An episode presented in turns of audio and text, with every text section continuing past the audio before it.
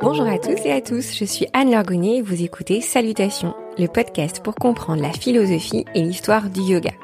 Chaque mois, retrouvez des interviews de spécialistes et de professeurs qui décryptent pour nous les dessous du yoga.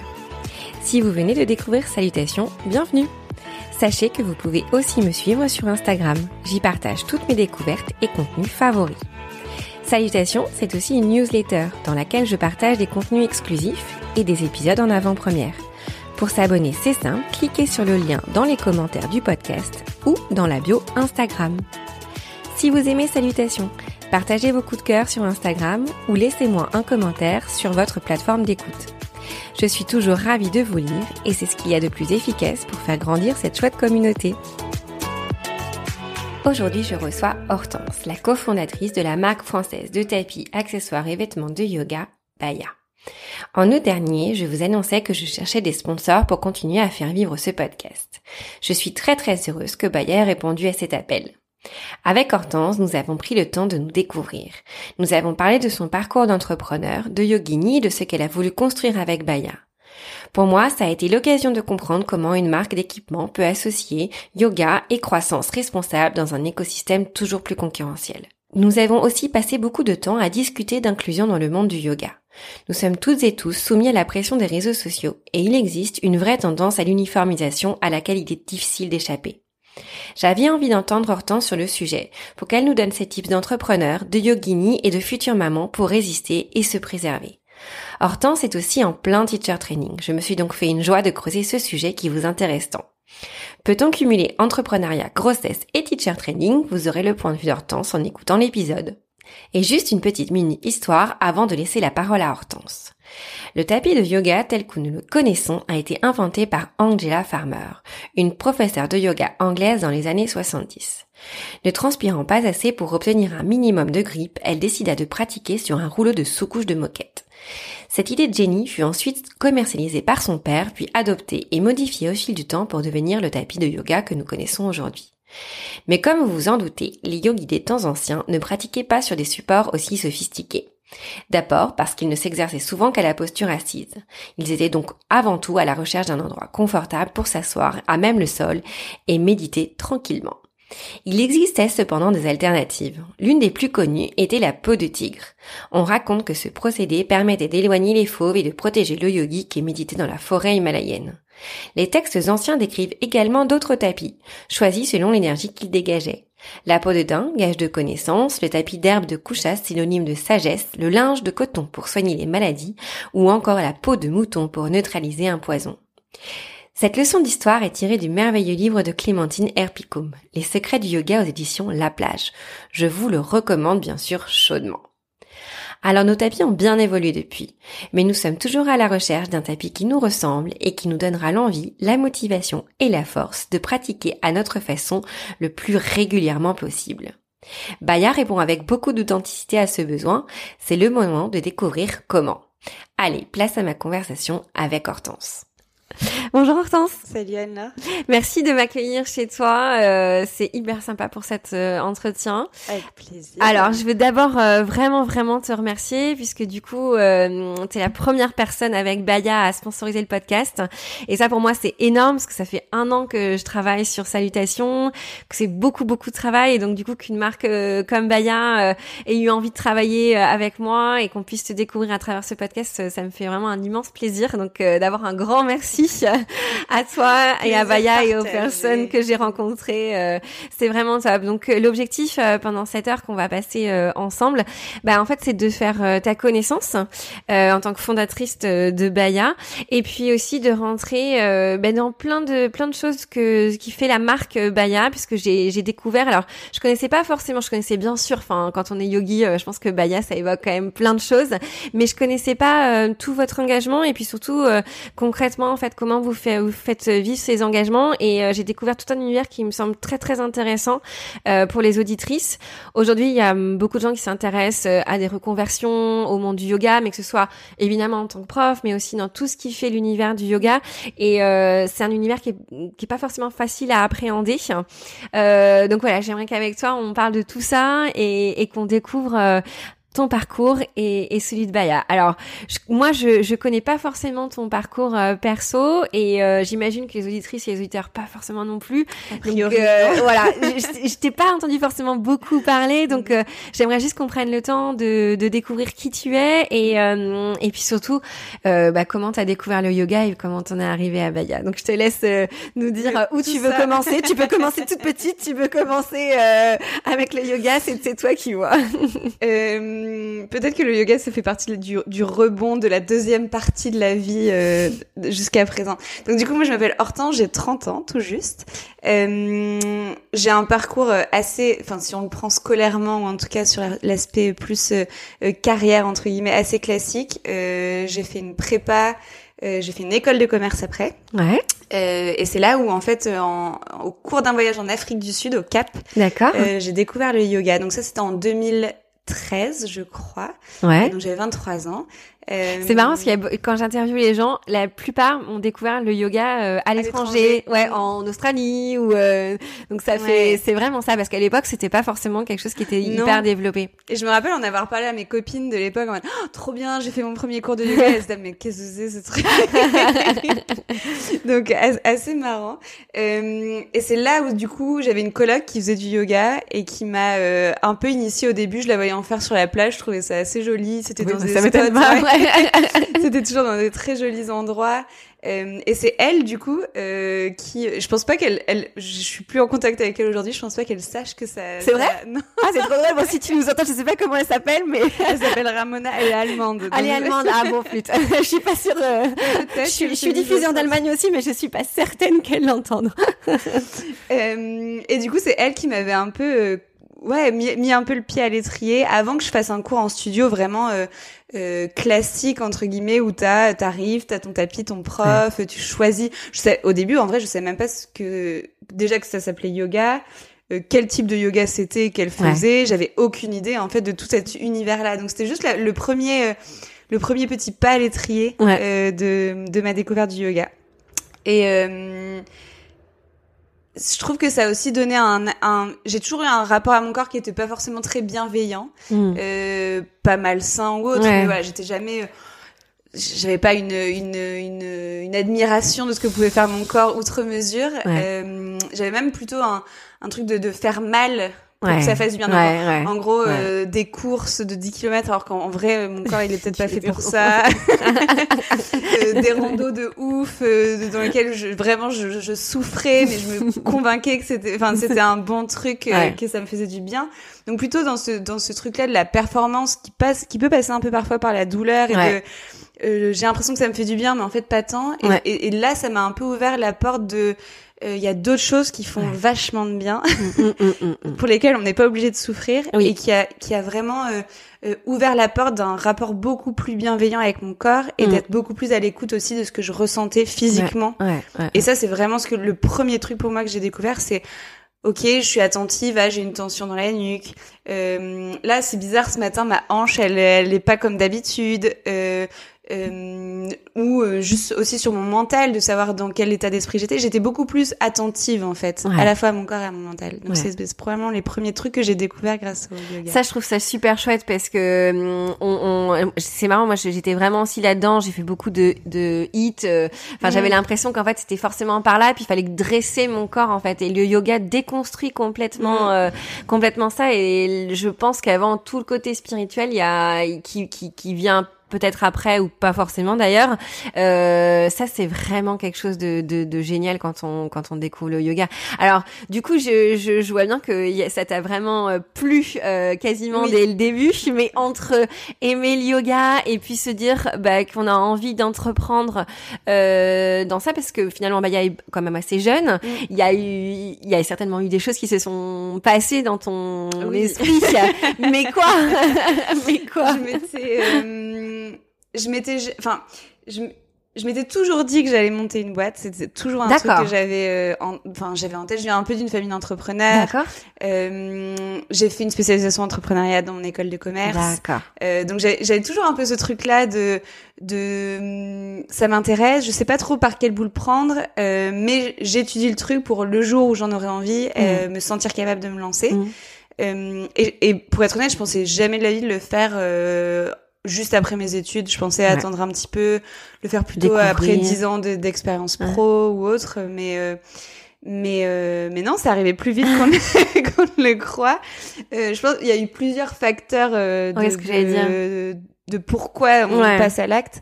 Euh, le premier, c'est en gros, moi j'avais vraiment envie de le faire pour un secteur pour lequel j'étais passionnée. Euh, et avant le yoga, j'ai pas l'impression d'avoir eu ce truc-là d'appel dans un secteur où je me disais, oh, mais en fait c'est évident que j'ai envie que ma vie tourne euh, en partie mmh. autour de ça. Mmh. Mmh.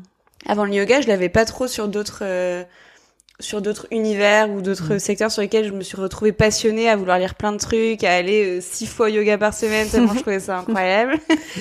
Euh, donc ça, c'était un des premiers facteurs. Le deuxième, c'était la rencontre avec Agnès, mon associée. D'accord. Euh, ça, c'est arrivé avant l'idée ou C'est arrivé à peu près au même moment de l'idée. En fait, l'idée commençait à germer. Je voyais que euh, il y avait des studios qui ouvraient. Donc ça, c'était 2015-2016 peut-être. Qu'il y avait des studios de yoga qui ouvraient un peu dans tout Paris. Que sur Instagram, ça devenait quand même quelque chose ah, d'important. Euh, du coup, l'idée faisait un petit peu le, le, le chemin. Euh, et à l'époque, je, je, travaillais dans une start-up euh, dans laquelle Agnès travaillait aussi, du coup. Et j'ai commencé à lui parler un peu de l'idée. Et, euh, et je trouve que le fait de réfléchir à deux, d'avancer à deux, bah, ça donne aussi un coup de boost. Euh, ouais, exactement. Au début d'un projet. Mm. Et euh, alors l'univers de yoga, est assez vaste. Euh, pour, pourquoi les tapis de yoga Pourquoi les accessoires en fait? Parce que tu aurais pu entreprendre en fait si c'est un dans autre chose. Enfin, on a mm. bien vu, il y a plein de. Enfin, j'avais interviewé Yoga Connect euh, de Laure, euh, du coup, à qui elle a fondé une plateforme. Enfin, il y a plein de façons de le faire. Mm. Euh, toi, tu as choisi le, le, domaine des accessoires, mm. exactement. Qu'est-ce qui, pour toi, est important en fait euh, là-dedans? Qu'est-ce que tu as voulu apporter à ce marché euh, qui est aux États-Unis déjà assez vaste? Ouais. En France, pas forcément. Non, pas... ouais, ça commence en France. au Royaume-Uni, c'est assez gros aussi. Euh, plusieurs choses. Pour moi, c'est important d'avoir euh, de manière très euh, terre à terre un produit euh, concret, tangible, qu'on peut toucher, qu'on peut essayer et pour lesquels en plus, moi en tant que cliente au tout début, quand on développait les produits et qu'on faisait faire des protos à des usines, qu'on recevait des trucs et qu'on testait avec Agnès, nous en faisant comme, enfin, on ne voit pas, mais en pinçant le matelas, le tapis. je trouve que d'avoir un produit concret, mmh pour moi, c'était important dans le quand je, enfin voilà, dans, dans ma vision de l'entrepreneuriat. Mm. Euh, et Agnès avait aussi ce côté-là créa de rendre les choses belles, mm. qui à l'époque, en fait, l'univers des tapis de yoga, c'était vraiment pas très joli, quoi. c'est c'est du violet un peu partout, euh, de la qualité qui est vraiment aléatoire.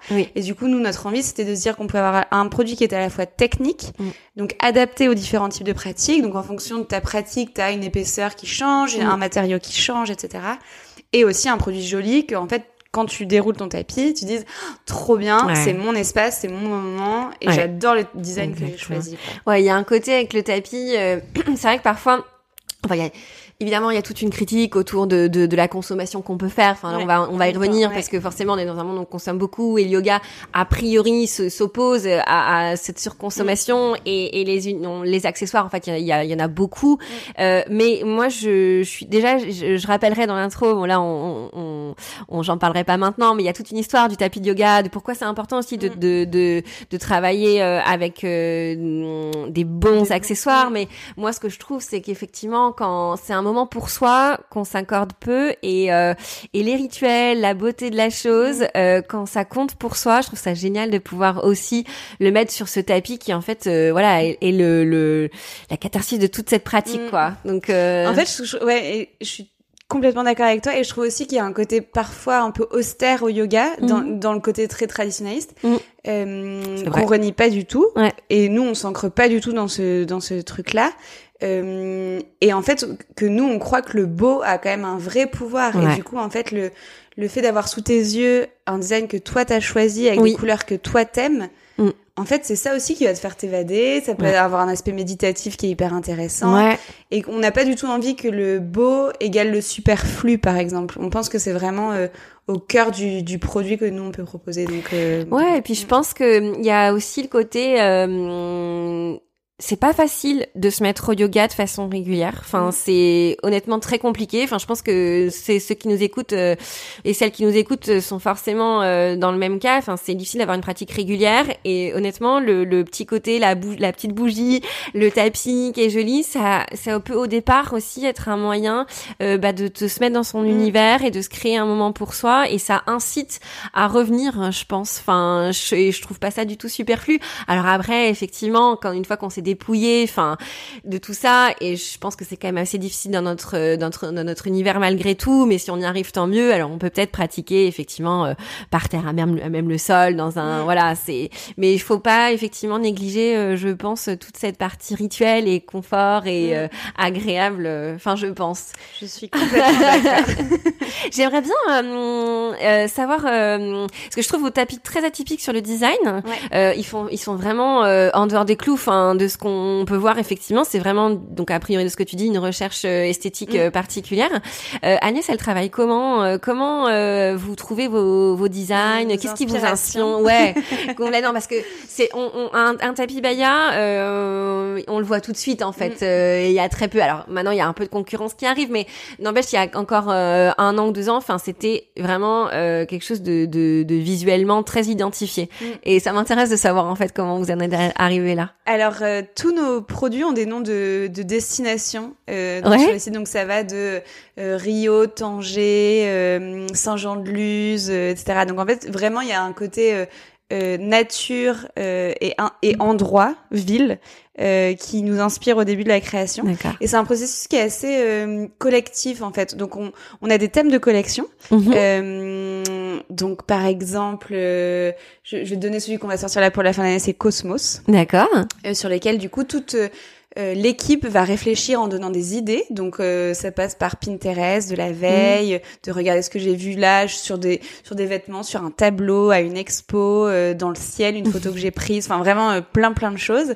et après c'est vraiment l'équipe créa. Donc c'est Agnès et Margot qui mettre ça un peu en, en, en, en scène, donc euh, qui passe euh, soit par de la peinture parfois, parfois c'est du 100% sur l'ordinateur, euh, parfois ça va être du transfert d'image, donc d'une photo qui a été prise, qui est transformée, retouchée sur sur ordi après, donc ça passe pas, pas, mal de choses. parfois on hésite aussi longuement sur du design.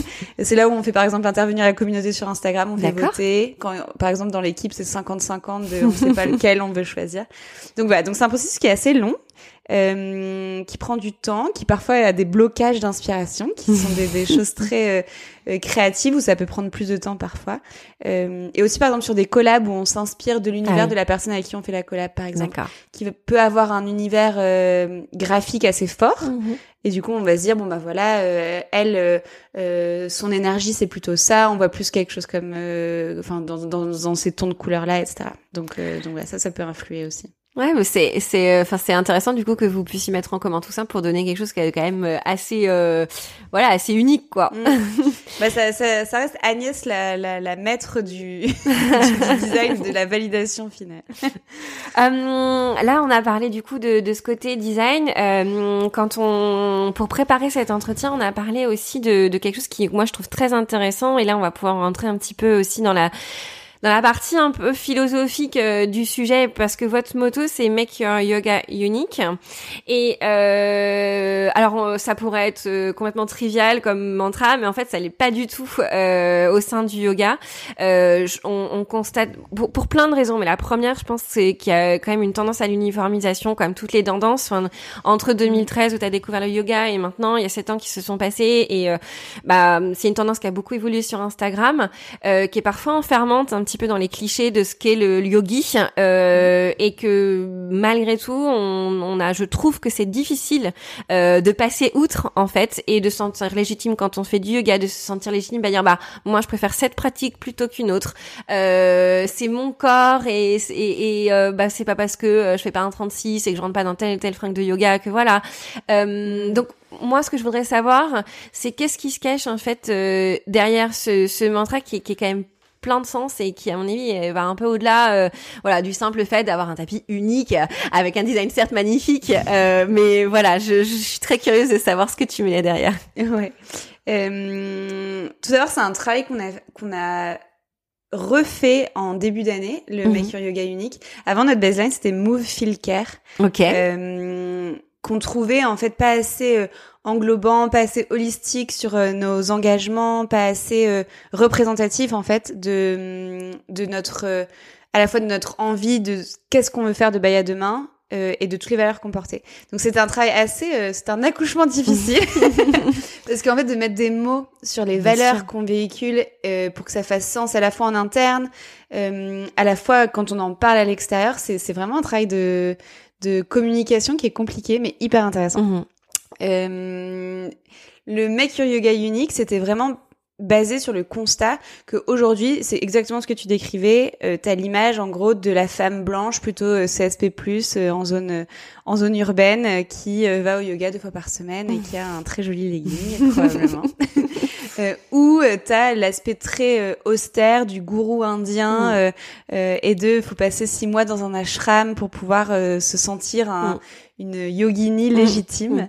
Euh, du coup, c'était un peu ces deux extrêmes-là, euh, sauf que pour le voir autour de nous, ça nous, ça nous, ça nous parlait pas du tout euh, ces, ces deux extrêmes-là, et on avait envie de montrer qu'en fait le yoga, c'était un peu ce que toi tu voulais en faire, et donc que c'était ok de piocher un peu à droite à gauche, à la fois dans le côté euh, euh, philosophique qui pouvait t'intéresser ou non, Mhm, mhm. euh, le côté physique qui pouvait être hyper challengeant pour toi ou alors une pratique de respiration de 10 minutes le matin et c'était très bien aussi Mhm. de dire qu'en fait la, la pratique s'adaptait à nos besoins et qui en plus évolue vachement enfin je veux dire euh, C'est les clair. besoins, nos besoins à nous de pratique euh, sont, on le voit très bien. Le matin, on peut avoir envie d'un, d'un truc très énergisant, le soir d'un truc très doux. Euh, en fonction des cycles, ça peut être très différent aussi. En fonction des périodes de la vie où on a plus ou moins d'énergie, où j'ai envie d'en faire tous les jours, versus euh, des moments où je vais pratiquer une fois par mois et ça va être très douloureux. je trouvais qu'il y avait un, un truc de, de culpabilisation autour de il faut faire sa morning routine tous les matins, euh, boire son jus euh, de citron pressé. Euh, voilà, et il y a des matins où on a très envie de le faire. Ouais. Y a des matins Tout est parfait, où tout, Ouais. tout roule, il fait beau dehors, il pleut Ouais. pas, c'est génial. Et il y a d'autres matins où c'est plus compliqué. Donc il y avait aussi un truc de on pioche là où on a envie de piocher. Mm. Que ce qui est extraordinaire avec le yoga, c'est qu'il y a un champ des possibles énorme et une, une vraie culture derrière tout ça dans laquelle on peut s'abreuver à un degré de profondeur qui évolue, qui selon les personnes euh, est, est très différent. Mm. Euh, et du coup, dans lequel nous, on avait envie de dire, eh ben, trouve ce, qui, ce que toi te fait du bien. Et c'est pas un truc qui est figé dans le temps, c'est un truc qui va évoluer. Et que nous, chez Baya, on met à disposition euh, à la fois du contenu et des produits qui permettent de d'adapter euh, ta pratique du moment euh, à ton besoin, en gros. C'est c'est simple entre guillemets. c'est ça, C'est un long monologue. on est d'accord. Mais justement, euh, vu qu'on est là aussi euh, bah, pour parler de Baria, mais aussi toi, parce qu'il y a l'incarnation de la marque. Enfin, c'est une, vous êtes quand même une marque récente. Enfin, vous êtes peu. Enfin, il y a une, une implication personnelle qui est forcément Ouais. forte et c'est le reflet de à la fois ta personnalité, de ce que tu penses, de comment tu vis le yoga. Euh, moi, ce que j'aimerais savoir, c'est personnellement, toi, comment tu fais justement pour euh, pas tomber dans, dans l'uniformisation, pour euh, justement ne pas tomber dans la performance, enfin, euh, et pour te préserver de, de tout ça, puisque du- tu pratiques le yoga, et on aura l'occasion d'en parler après aussi, tu es même allé plus loin en, en, te- en te formant. Euh, toi, c'est quoi tes tips en fait pour ceux qui nous écoutent euh, pour se sentir bien dans sa pratique? Euh, ça, j'ai trouvé cette question hyper intéressante parce que, enfin, je, je trouve que c'est pas un recul qu'on a nécessairement Mm. euh, sur sa pratique aussi de de comment on est en studio de yoga ou comment on est par rapport à notre propre pratique euh, et à la performance. Euh, ce qui moi m'a beaucoup aidé, c'est de pratiquer seule chez moi, Mm. sans forcément euh, regarder autour de moi en fait ce qui se passait, Euh, parce que je trouve que chez soi, on a plus tendance à s'écouter, euh, à prendre une brique ou une sangle. euh, Ouais, t'as pas peur de le faire. Genre, je dois pas me lever devant tout le cours pour aller chercher ma brique qui manque que j'ai pas pris en très vrai. cours. De passer plus de temps dans des postures qui te font du bien où Mm. le prof est passé à autre chose sur ta vidéo et donc du coup tu dis ah non mais là je suis trop bien je vais Mm. encore rester trois respirations je trouve que de pratiquer seul chez soi quand on a une pratique déjà un petit peu parce que je trouve que au début c'est quand même important de Oui. d'avoir l'encadrement et les et les et les assistes en gros Mm, des, mm. des profs mais je trouve que hum, pour se lâcher prise sur la performance de pratiquer seul où on est ok avec le fait de plus s'écouter en fait et de d'aller chercher un un accessoire quand on en a besoin, de rester plus longtemps ou moins longtemps dans une posture que vraiment on trouve pas inconfortable et qu'en cours on, on serait resté longtemps parce que la voisine d'à côté, elle, elle tient ses cinq respirations. forcément, ça a l'air, elle a l'air de très bien le faire, donc il faut que je le fasse aussi. ouais. Et du coup, ça, je trouve mm. que c'est, c'est un apprentissage et, et, notamment pendant le confinement là, où j'ai beaucoup pratiqué seule et j'ai trouvé que j'étais probablement plus euh, avec un peu plus de distance en fait sur euh, sur l'aspect performance. L'autre euh, l'autre point c'est que du coup je suis enceinte. Oui. je l'ai découvert et là. et que du coup je trouve que c'est aussi un, un... Ben, en fait on on peut pas tout faire. et que au début c'était une vraie euh, une vraie leçon d'humilité de moi en vrai je pensais très je sais pas, je pense que j'étais un peu à côté de la plaque, mais que je pourrais continuer à pratiquer normalement jusqu'à mes 7-8 mois de grossesse. Et en fait, là, depuis, euh, depuis un, un, gros mois, j'adapte quand même vachement. T'as 6 mois de grossesse, hein, ouais. ouais. Mm. Et, euh, et du coup, ben forcément, je trouve que ça fait, ben pour l'ego, c'est aussi une belle leçon de lâcher prise et de. En fait, là, il faut juste écouter ce qui fait du bien, ce dont le corps a besoin, et la notion de performance, en fait, là, elle, elle n'existe plus du tout, quoi, et de comparaison non plus, parce qu'en fait, les corps sont tellement différents que que ça, ça force un peu un lâcher prise obligatoire. Donc c'est c'est aussi un bon exemple. Ouais, non, c'est sûr. Oui, non, mais c'est c'est évident. Euh, moi, je, je sors de, comme je disais, je, sors d'une grossesse, donc euh, après il y a l'après aussi à gérer, mm. et euh, c'est clair que c'est une bonne leçon. Euh, euh bon, tout le monde n'est pas forcément enceinte, mais mais c'est vrai qu'en tout cas, celles qui le sont, c'est toujours un moment où on a tendance à lâcher aussi justement parce qu'on sent, pareil, faut trouver sa pratique, puis il faut s'écouter, et ça c'est hyper. En fait, c'est vraiment difficile de s'écouter, d'avoir mm. confiance. C'est comme on en parlait tout à l'heure euh, en off euh, sur l'accouchement, c'est aussi un moment où il faut savoir s'écouter et dire bah voilà mon ressenti c'est ça. Et je pense que yoga, euh, si on essaie de préserver sa pratique et de vraiment faire cet exercice-là, ça a vraiment du sens pour mm. le coup pour éviter bah, les écueils et puis passer une grossesse ouais plus adaptée quoi plus sereine, plus mm. sereine et il y avait un autre truc dont je voulais parler c'était je trouve que le sur sur euh, enfin les réseaux sociaux en tout cas sur hmm. ce culte de la performance c'est euh, c'est c'est vraiment un ça, ça, peut être merveilleux Instagram. Je suis la hmm. première convaincue. On l'utilise beaucoup pour Baya pour véhiculer des hmm. contenus qui sont euh, que moi bon que moi je trouve hyper intéressants très riches qu'on qu'on peut mettre en avant des des personnes des profils des histoires des postures plein de choses. En revanche, euh, il y a certains moments aussi où il faut savoir euh, euh, unfollow les mauvaises personnes. ouais, ouais, ouais, et que et que aussi à partir de ce moment-là, je trouve sur les réseaux sociaux, on, on se pose la question de est-ce que ce poste-là me fait du bien slash me rend heureux mm. the mm. c'est aussi qu'est-ce que je choisis moi qui me fait du bien et qu'est-ce que j'ai envie de voir en fait pour pour ne pas être dans ce dans ce culte de de la performance ou même des choses dont, qui nous intéressent en fait plus tant que ça mm. ou des choses qui nous font ressentir mm. pas à la hauteur. Mm. Euh, en fait, c'est aussi des choix qu'on peut faire au quotidien des personnes qu'on suit. Euh, donc faut pas être passif. Ouais. Faut pas être passif par rapport à ça. Et on attend. En fait, le problème c'est que c'est un réseau qui a tendance à nous rendre complètement passif euh, et à scroller indéfiniment sans forcément. Euh, voilà. Et puis on a on a beau passer même deux secondes sur une image, euh, le, ça fonctionne psychologiquement. En fait, mm. l'impact sera déjà là. Je suis complètement d'accord. Euh, c'est vrai que c'est, enfin, c'est pas évident Instagram, surtout dans le milieu du yoga. Et en plus, je pense que c'est pas facile non plus pour les profs de yoga à qui on demande en fait d'être mm. beaucoup sur les réseaux, euh, à montrer ce qu'ils font, à se montrer eux. Enfin je trouve que c'est un équilibre qui est hyper difficile, mm. euh, hyper difficile à trouver. Et euh, faire le ménage, euh, effectivement, c'est c'est c'est c'est pas mal. Et ou même rester un peu en déconnexion. Mm. Il y a il y a quelque chose de d'ordre du choix, mais c'est vrai que c'est pas forcément évident, quoi. Ouais. C'est pas forcément évident. Complètement d'accord. Mais du coup, je trouve que c'est un vrai un vrai une vraie étape vers le mieux-être aussi de savoir choisir ce qu'on regarde ce qu'on lit euh, ce qu'on, voilà, à quoi on s'identifie, quoi. Complètement.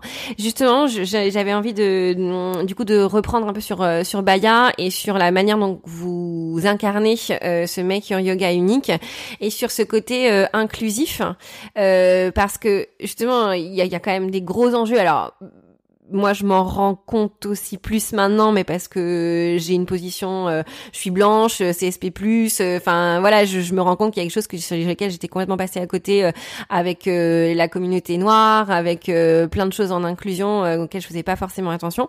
Je pense que dans le yoga les marques ont un rôle forcément à jouer justement pour parler du contenu d'une certaine manière pour la rendre pour rendre le contenu plus inclusif même parfois pour faire prendre conscience des choses aux, aux, acheteurs en fait tout simplement. Euh, comment vous, vous vous faites en fait pour euh, pour euh, incarner cette enfin être inclusif en fait? Ça doit pas être très simple. Non. Il y a plusieurs niveaux euh, et, et, et, pareil enfin je, je, me reconnais assez. Nous ça fait peut-être un an et demi deux ans qu'on travaille vraiment mm. sur ce côté là c'était pas quelque chose qui est pour le pour être très honnête sur lesquels on était très euh, lucide au tout début de Baya. Mm. Euh, je pense que c'est venu aussi avec le temps. C'est venu aussi avec Amandine dans notre équipe qui a qui a une une sensibilité toute particulière et qui a vraiment fait un travail aussi de d'éducation de l'équipe mm. qui était hyper intéressant et qui maintenant est ancré dans notre ADN. Mm. Euh, mais du coup, je pense que c'est souvent porté aussi par des personnes ce qui est marrant, euh, c'est que je, je Amandine, euh, alors donc elle est responsable du marketing chez vous, elle habite euh, à Londres. Euh, est-ce que tu penses que c'est, alors je sais pas depuis quand elle habite à Londres, on n'est pas rentré dans ce dans ce détail-là, mais est-ce que tu penses que c'est lié à ça aussi, c'est le fait qu'elle est qu'elle était en dehors de, de, France et qu'elle était sensibilisée à ces sujets, et que du coup au Royaume-Uni et à Londres plus spécifiquement, il y a quand même des engagements qui sont pris qui sont beaucoup plus forts, une, une vraie voix politique aussi des marques, mm. etc. Que en France, on a probablement un petit peu moins. Mm. Euh, donc ouais, euh, mais tant mieux. on a une longueur d'avance sur euh, sur ça. Euh, et du coup, pour pour revenir à comment on le véhicule au quotidien, on a plusieurs leviers d'action. Mm. le plus gros qu'on ait pour moi, c'est les photoshoots et les modèles qu'on choisit. Euh, ça veut pas dire que c'est facile. Mm. Franchement, à chaque fois, c'est c'est enfin c'est compliqué de d'avoir de la diversité à la fois sur euh, les corpulences, les mm. couleurs de peau, euh, les hommes et les femmes mm. aussi. On essaie quand même de représenter euh, les hommes. C'est un vrai euh, challenge au moment du sourcing de nos mannequins, mm-hmm. qui sont en, plus souvent pas des mannequins professionnels, c'est souvent soit des profs de yoga, soit des pratiquants. et donc du coup, c'est un vrai c'est un impératif qu'on se met au moment du sourcing, mais c'est un vrai challenge. C'est-à-dire que c'est pas facile, quoi. C'est, mm. c'est, faut essayer de sortir un peu de, de, ce qu'on voit sur Instagram justement, de d'aller les trouver dans des studios, enfin voilà, de, de, de c'est une vraie recherche. Euh, donc ça pour moi c'est le plus gros impact Et qui fait ça concrètement chez vous? Euh, C'est un, c'est un peu Agnès du coup qui organise les shootings. Euh, après par exemple quand on tombe sur des soit des profs qu'on aime, nous euh, on a un doc tu vois en interne sur lequel on va renseigner les coordonnées de, de profs soit qu'on aime, ce qu'on a repéré, travaillé, ouais, exactement. et qui adhère aussi à ça parce que exactement. Mhm. Euh, donc les photoshoots, c'est un, un, gros point pour nous. Euh, le deuxième, c'est aussi le, le contenu qu'on va montrer. Donc tu, on réutilise quand même pas mal de photos de nos utilisateurs sur les réseaux mhm. sociaux, par exemple. Donc on reposte, tu vois, des choses. Et là, c'est aussi, ben, qu'est-ce qu'on choisit de montrer? Et là, on peut avoir ce, ce pouvoir-là de montrer plus de diversité dans les pratiques. Et du coup, ça va être aussi dans les donc les corps, les couleurs de peau, mais aussi les niveaux de pratique. De tu vois, de montrer quelqu'un qui fait un très bel arbre comme quelqu'un qui fait une pincha magnifique, tu vois.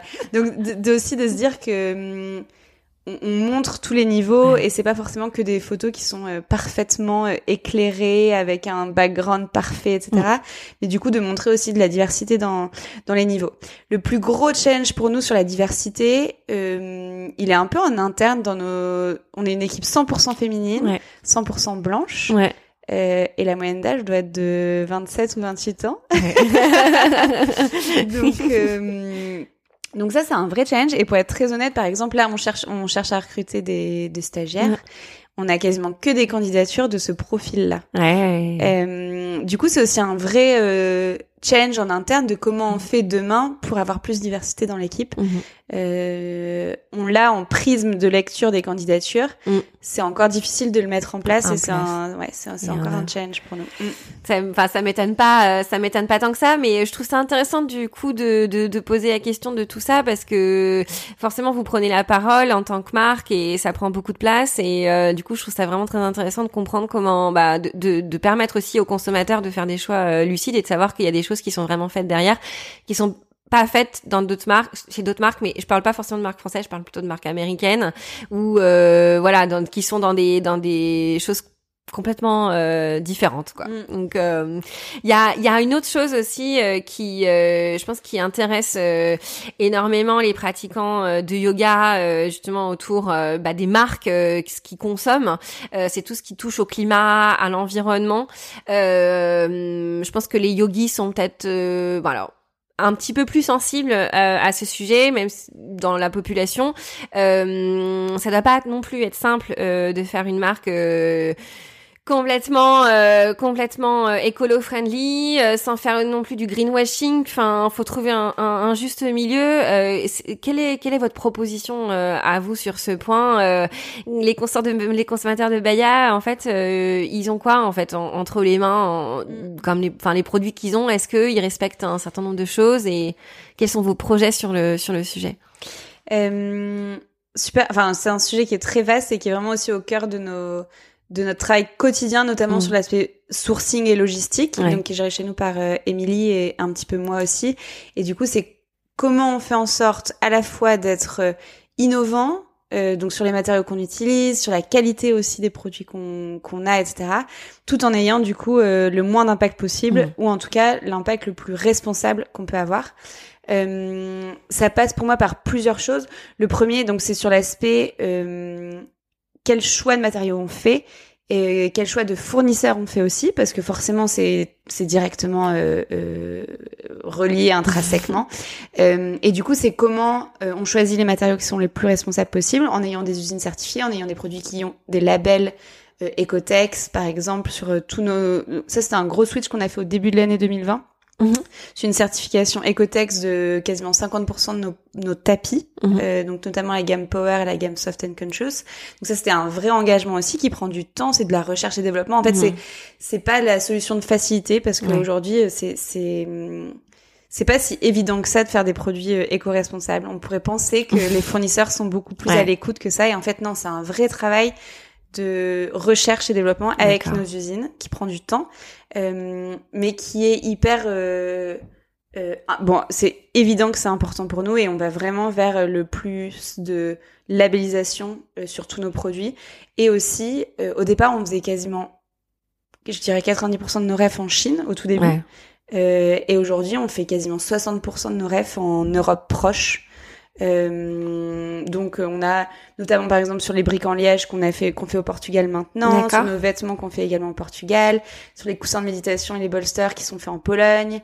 Euh, donc voilà, donc il y a une vraie logique aussi de rapatriement euh, de, de, notre prod, euh, qui est un arbitrage surtout quand on est une petite entreprise qui est pas facile à trouver parce qu'en mm. fait au début avec les volumes qu'on faisait, mm c'était juste pas possible d'aller voir un fournisseur. Par exemple, aujourd'hui, on a un fournisseur de tapis en Allemagne en disant bonjour, on voudrait produire 200 tapis avec chacun des designs différents, euh, un très joli packaging et tout ça pour moins de 20 euros, s'il vous plaît.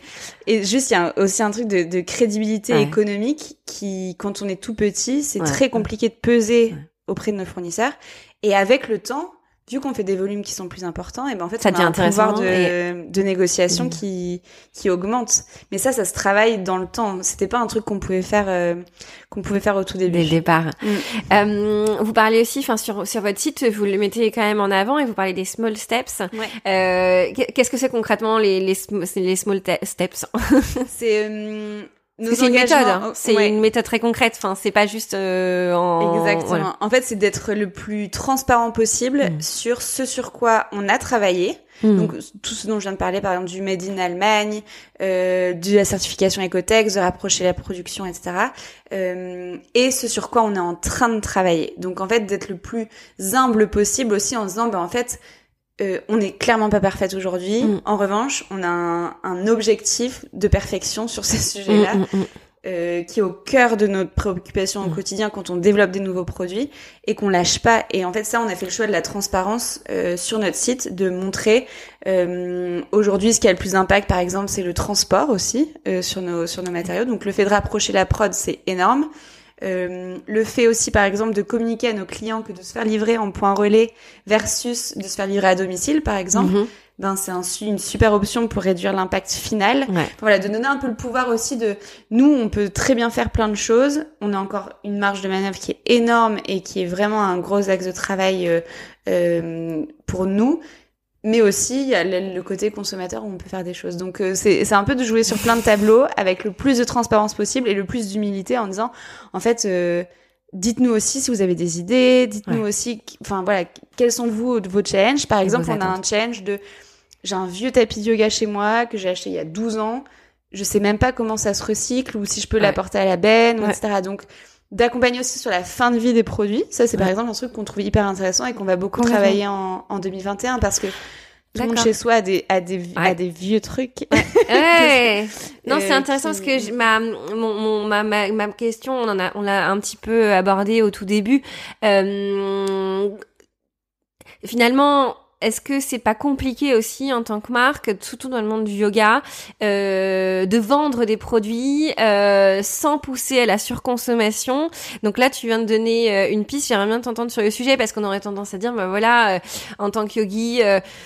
le mieux c'est de pas consommer, le, enfin d'être dans, dans la déconsommation, euh, donc euh, éviter euh, la multiplication des accessoires. Donc comment on fait dans, dans une, quand on est une marque pour proposer des produits qui sont justes et puis euh, ne pas non plus euh, pousser euh, justement à la surconsommation euh, d'éléments de yoga qui, qui parfois sont pour le coup superflus quoi. Ouais. Mm. Euh, plusieurs choses pour moi sur ce point. La- le premier, c'est que le fait d'avoir des produits qui soient durables, euh, donc en fait que tu vas garder longtemps. Mm. C'est-à-dire que c'est pas le truc que t'achètes et qui dans quatre mois tu vas devoir remplacer parce que. euh, D'ailleurs, c'est valable aussi sur nos vêtements ou sur euh, sur nos accessoires. Le fait que ce soit facile d'entretien, donc que tu peux le laver.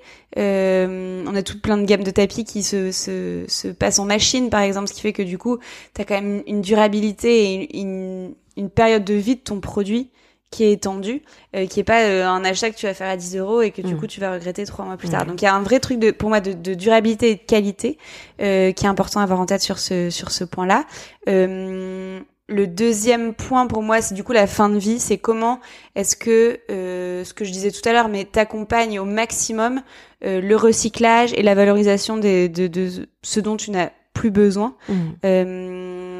Ça, on, on travaille sur des projets pour 2021 de reprise de tapis. On l'a déjà fait pour des assos, par exemple, D'accord. où en gros, euh, si tu avais des tapis chez toi, tu peux nous les envoyer, on les nettoyait, on les a offerts à des, à des assos, de réutilisation, de tout ça.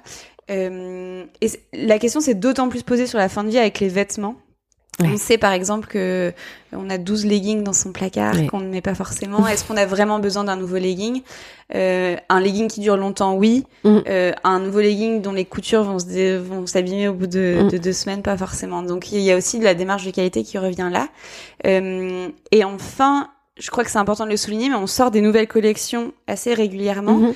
Mais on a aussi des produits euh, qui sont sur notre site depuis quatre ans D'accord. euh, et, on a- et du coup, on n'a pas l'effet de de mode ou de devoir liquider. Par exemple, on fait jamais de solde chez nous, Mhm. euh, ou alors sur des produits vraiment très ciblés de fin de série où il nous en reste Oui. 20 et qu'il faut écouler. Mais on va on va jamais faire un Black Friday à moins 50% parce que on essaie de le de moins événementialiser possible pour dire qu'en fait ton tapis, par exemple, Oui. le, le tapis Rio et le tapis Tanger, c'est des tapis qu'on a depuis 4 ans sur le site et qui tournent toujours bien et qu'on Mm. laisse. Et donc, du coup, il n'y a pas de, de péremption, entre guillemets, de, nos modèles. Et c'est la même chose sur l'activewear et c'est la même chose sur nos accessoires.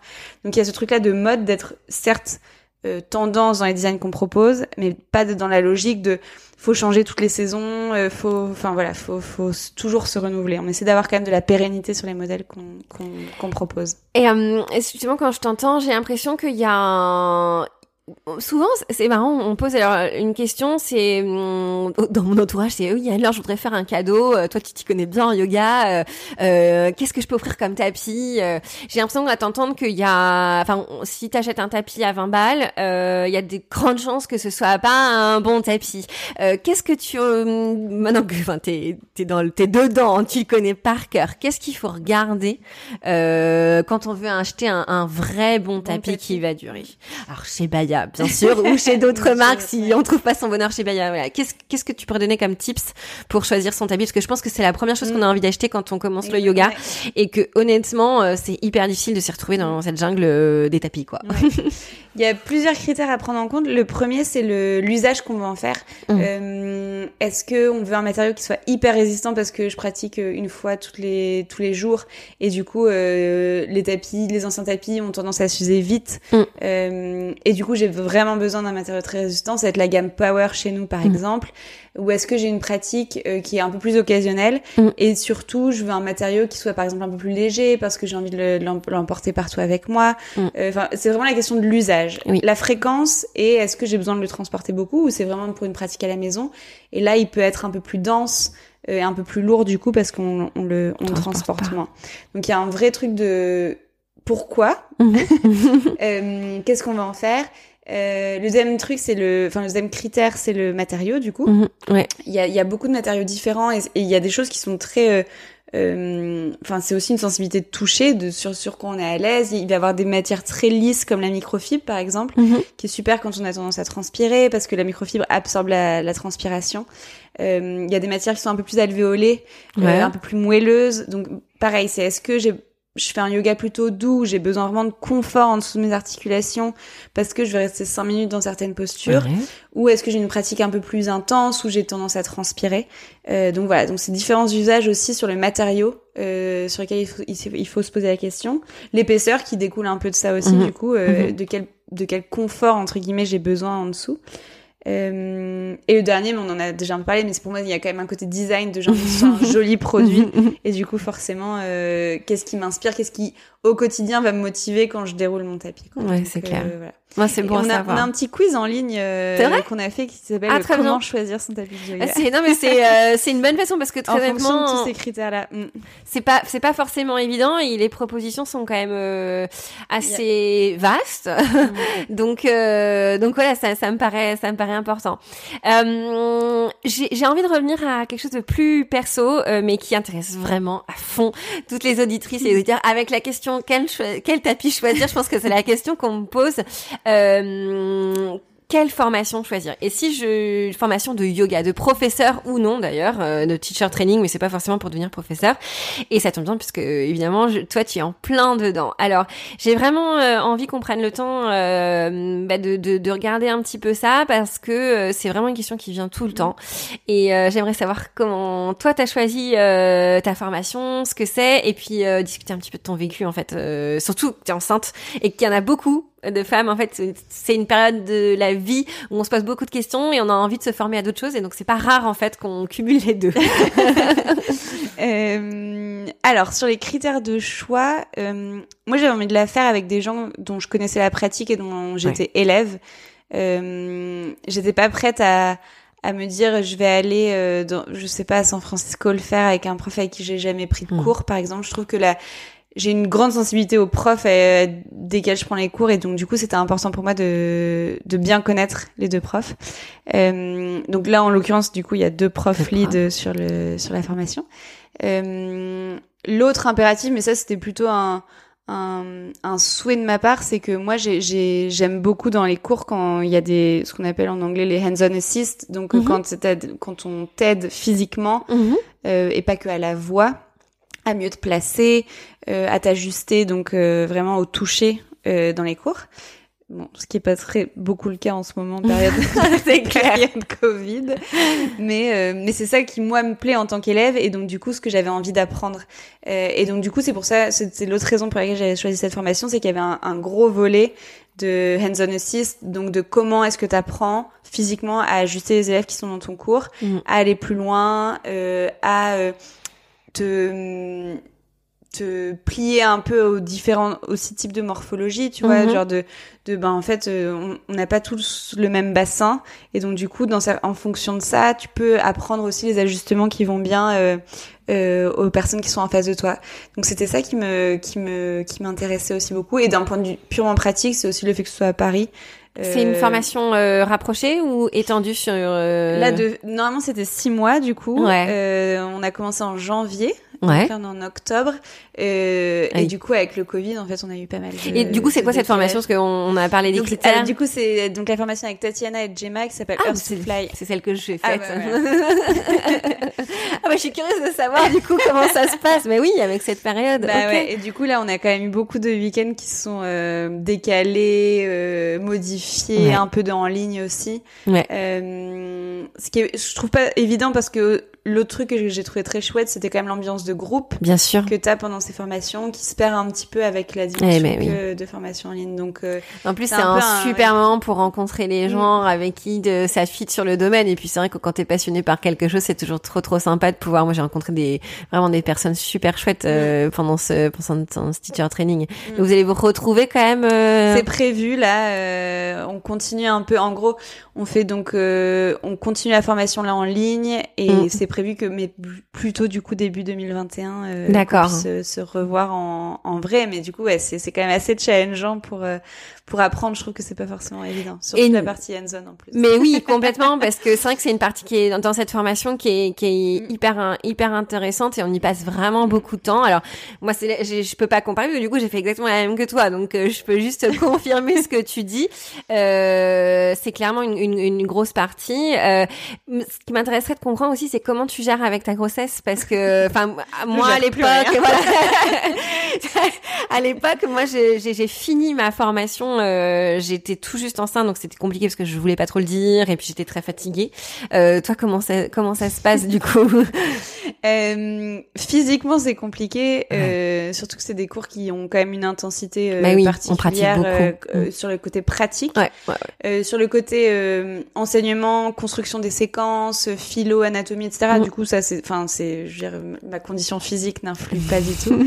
et je trouve que du coup, ça oblige aussi à être très juste sur euh, le parler mm. euh, parce qu'on peut pas montrer tout ce qu'on fait ou mm. tout ce qu'on veut faire faire euh, mm. à la classe et du coup ça je trouve ça oblige à plus de précision dans ce qu'on dit quand on fait les, les, les, simulations de, de cours par exemple et que ma pique pose par exemple ça va être une posture que moi je peux plus faire maintenant mm-hmm. et du coup on peut pas montrer et du coup ça ouais je trouve qu'il y y a une une ouais, une pédagogie mhm. nécessaire supplémentaire peut-être. Euh. Tu le tu le referais ou pas euh, de cumuler les deux? Euh, Ça c'est une question qu'on m'a posée aussi. c'est une question qu'on m'a qu'on m'a posée aussi et, et de savoir si si ça se fait ou, ou si c'est vraiment trop compliqué. Qu'est-ce que toi t'en penses Je trouve que ça se fait. Est-ce que j'en profite autant que si j'étais pas enceinte? Je, je pour, pour, le coup je sais pas. Il y a quand même le côté fatigue qui joue et qui est malgré tout intense. Et du coup le lâcher prise dont on parlait tout à l'heure aussi c'est mm. encore une étape supplémentaire dans dans ce genre de formation, il y a quand même un sacré niveau aussi euh, physique. Je confirme. Mm. Euh, et où du coup, il y a, il y a quand même une, une, une, part de mon ego qui est toujours non mais j'aimerais bien quand même euh, continuer à savoir faire certaines choses ou montrer certaines choses. Et en fait voilà, mais je trouve que c'est un très chouette apprentissage sur le sur le lâcher prise dont on parlait tout à l'heure. Moi, ce qui m'avait euh, ce qui m'avait marqué, c'est qu'effectivement, je trouve que dans cette formation, le niveau euh, physique est assez élevé, mais aussi parce que voilà, Tatiana et Gemma ont un ont un yoga euh, plutôt athlétique, magnifique et, et, et voilà. Le, moi, j'avais je, je, j'ai beaucoup de mal à aller sur les mains. j'ai une angoisse par rapport à ça, et je pense que ça m'a aussi fait du bien. Bah, déjà parce que c'est accueilli avec beaucoup de bienveillance, faut le redire. Enfin Tatiana et Gemma euh, sont des femmes absolument euh, bienveillantes et euh, en fait l'enjeu il est à l'intérieur de soi. Exactement. il est, vraiment vraiment exactement et au-delà ma grossesse elle est arrivée à la fin et ça m'a vraiment aussi appris à, à, gérer toute cette partie d'ego parce que moi j'étais pas capable de faire tout ça et malgré tout bah voilà j'ai passé ma formation et puis chacun de doit se l'approprier et en faire ce dont il a besoin et envie et, et donc oui effectivement ça fait partie aussi du, du truc. Euh, toi, pourquoi pourquoi t'as décidé de faire la formation? Euh, À quel moment c'est intervenu? Parce que tu, enfin, le yoga, tu l'as connu euh, en 2013. T'aurais très bien pu, en étant passionné, on va te dire, bah mm. direct, je fais une formation.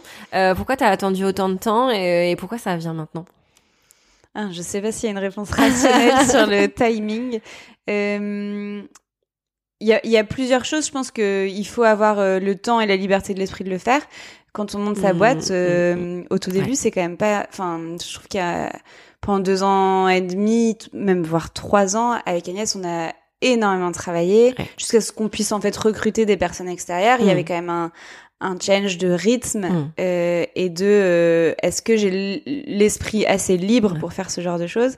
Et surtout quand le yoga c'est ton quotidien parce que via Baya ça, ça fait quand mm. même partie de mon quotidien euh, c'était est-ce que j'ai encore envie de faire un truc dans le yoga?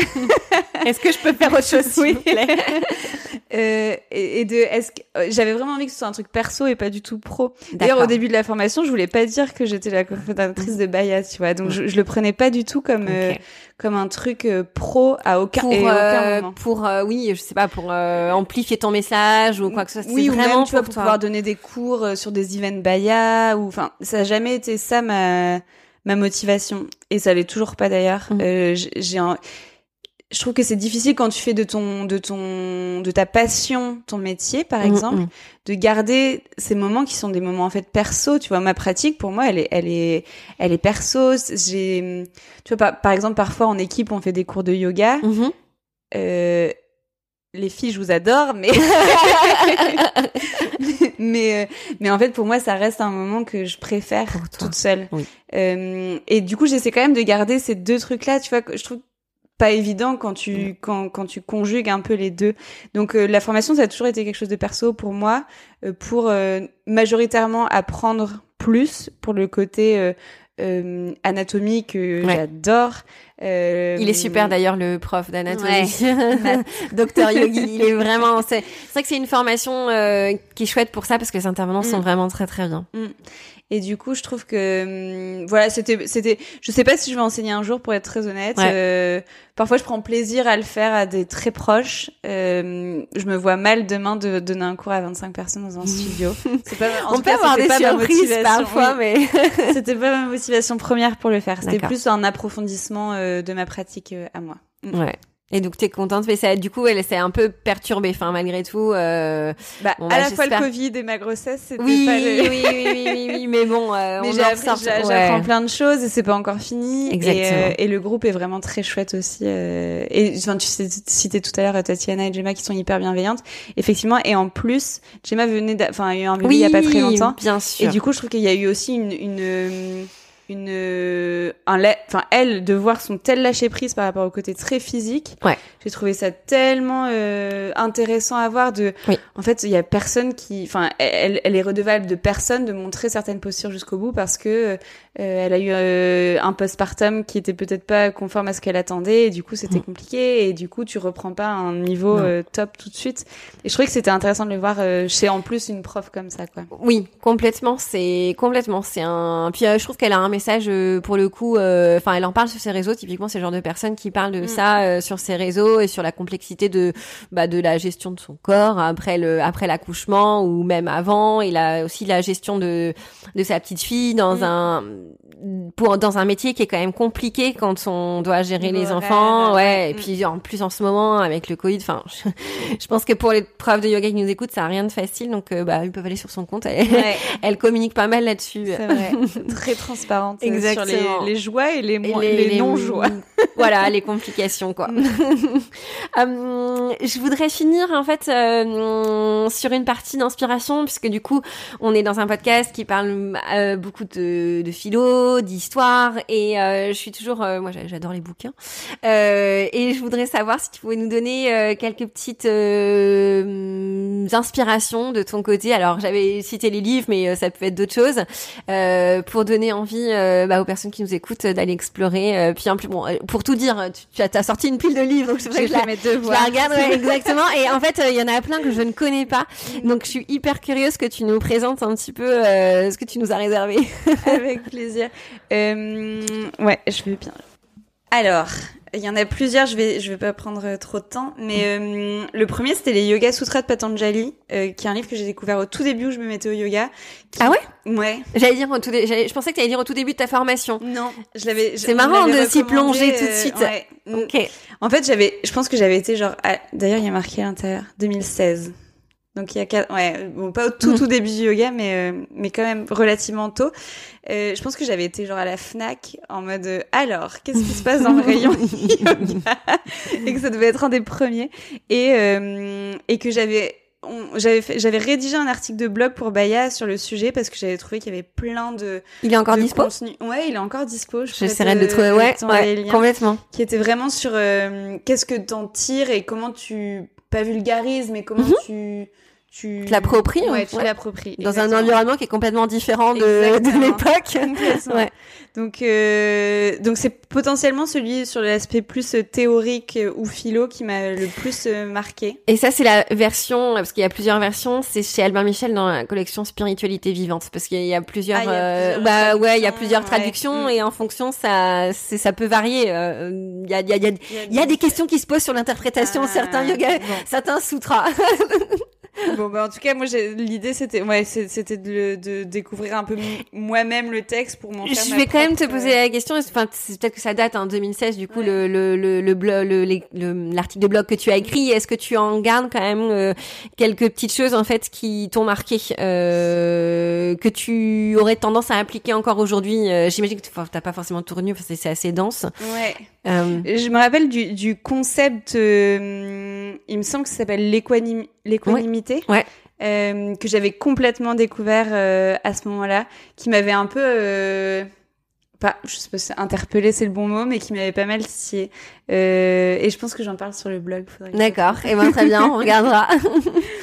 Euh, le deuxième livre que j'ai choisi, c'est La lunologie de Yasmine Bolland. Ouais. En gros, ou Bolland, je sais pas comment on dit. Euh, ça, c'était dans, dans, mon, dans ma phase euh, exploration des cycles. Euh, Ouais. parce que j'ai des phases comme ça de, de volonté de découverte. Où en gros, je trouvais ça hyper intéressant.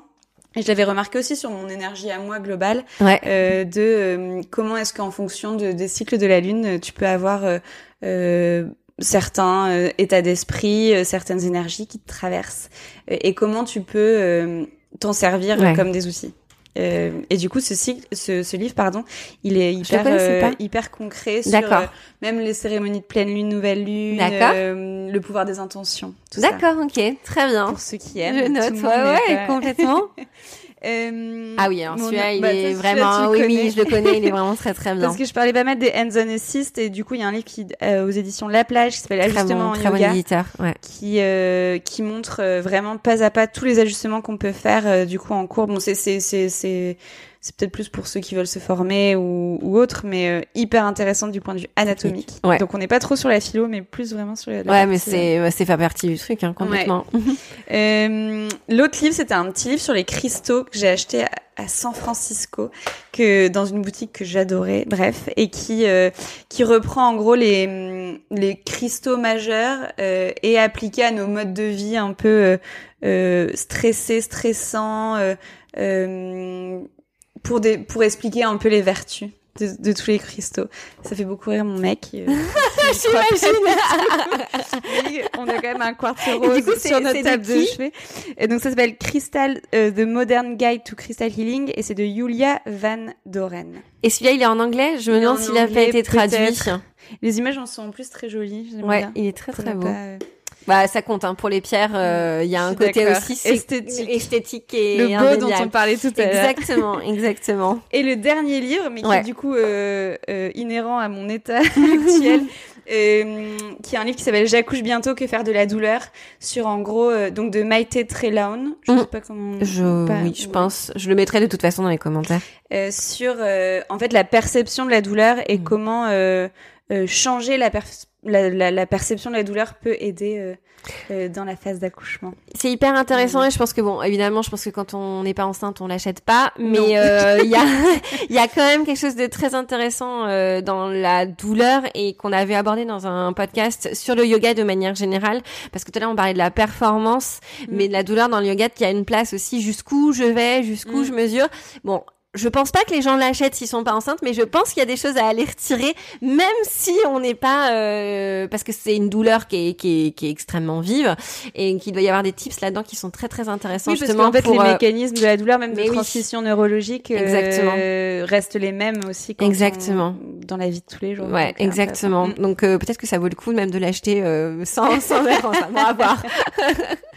bon, merci Antoine. On, a- on arrive bah, à la fin de de ce de cet épisode. Je suis vraiment ravie euh, d'avoir pu discuter avec toi de tout ça. Euh, euh, je voudrais donc si les, les gens ont envie de déjà, de- est-ce qu'on peut te suivre toi ou est-ce que c'est Baya? Je sais même pas si on, non, on peut te poser des Je questions pas directement. d'Instagram perso. Voilà. Est-ce que- est-ce qu'on peut, est-ce qu'on peut te, vous poser des questions ou même à Agnès ouais. sur sur la marque? Je sais pas, ça peut être n'importe qui, une, une prof qui a envie de travailler avec vous, enfin euh, quelqu'un qui a envie d'en savoir plus sur la marque, euh, voilà. Avec plaisir. Moi, à, titre perso entre guillemets, c'est plus sur LinkedIn du coup. D'accord. Euh, on peut me contacter avec plaisir, donc c'est Hortense Bourgois. D'accord. et sinon, on répond à tous nos mails sur l'adresse hello, donc h e 2 l o francecom euh, et on est ravis de le faire euh, à chaque fois. Donc, euh, donc si on nous, enfin voilà, on, répond tout le temps et on est, on est toujours très content de le faire. Vous êtes présent sur les réseaux sociaux et si vous avez un site, évidemment, Exactement. Bah, donc on peut trouver tout le contenu dont on parlait tout à l'heure. Euh, si euh, on a des auditrices et auditeurs qui ont qui ont envie de consommer Baya, euh, par quoi ils pourraient commencer en fait? Est-ce qu'il y a quelque chose? Il y a un, article, un ouais, enfin quelque chose qui est un, emblématique de la marque. Bah, on, on reste connu pour nos pour nos connus et reconnus pour nos tapis de yoga. Donc je pense que c'est le, le, le, premier euh, achat de, de, se faire plaisir. Euh, je trouve quand, quand on a envie de soit de commencer la pratique, soit de l'approfondir. Euh, voilà. Et on a du coup un petit code promo pour les auditeurs qui est salutation au pluriel. Voilà, exactement. Et qui donne droit à une sangle offerte pour, pour toutes les premières commandes. La sangle qui peut s'utiliser à la fois dans certaines postures. Ouais.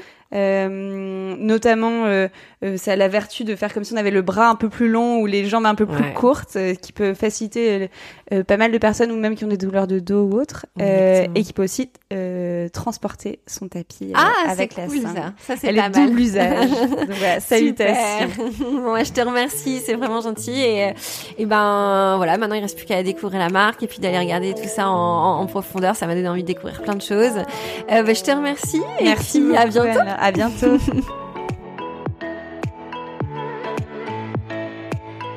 Salutations, c'est fini pour aujourd'hui. Merci d'avoir écouté cet épisode. Si vous avez des commentaires ou des questions, n'hésitez pas à m'en faire part sur Instagram. À très vite!